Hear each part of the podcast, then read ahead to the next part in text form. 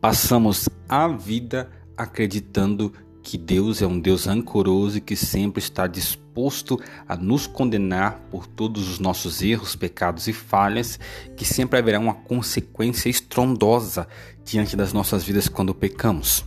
Essa é a imagem que muitas das vezes ouvimos por igrejas e lugares que ouvimos a palavra de Deus na boca de pregadores dizendo que Deus vai te condenar ou até mesmo te matar pelo pecado cometido.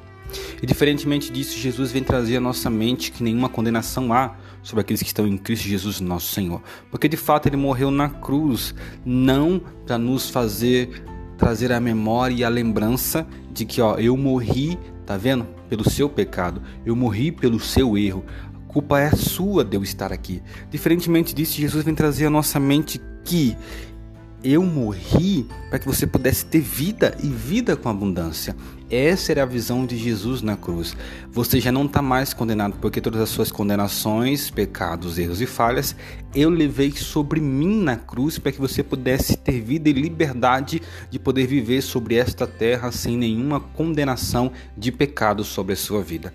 Essa era a visão que de fato Jesus teria passado sobre o nosso viver e tem passado sobre o nosso viver até o dia de hoje. Só que muitos não têm compreendido essa visão de Cristo sobre as nossas vidas, de saber que Ele nos perdoa dos nossos pecados, porque nenhuma condenação há mais sobre nós. Sendo que a visão de muitos de um Deus que sempre está disposto a condenar-nos pelo pecado cometido é deturpada, porque Jesus sempre vai nos mostrar o caminho do perdão. Jesus mostrando o caminho do perdão, nos concebe o perdão do Pai através do Filho, e o Espírito Santo sempre vai nos conduzir a uma verdade reta e direta, que é o Evangelho de Cristo, através de um amor poderoso que é capaz de nos perdoar dos nossos erros, pecados e falhas.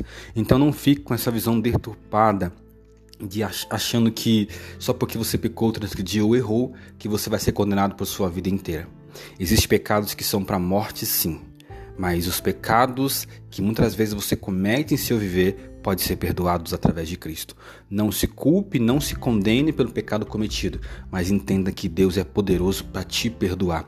Tire essa visão de um Deus rancoroso que está sempre disposto a te matar, a te lançar no inferno pelo seu pecado mas traga à sua mente um Deus que rejeita o pecado, mas não rejeita o pecador.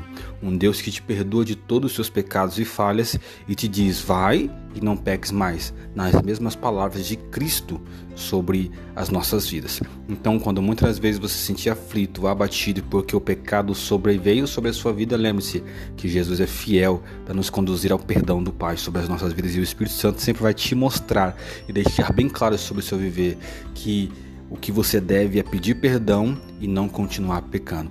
Uma coisa é ser pecador, outra coisa é continuar pecando.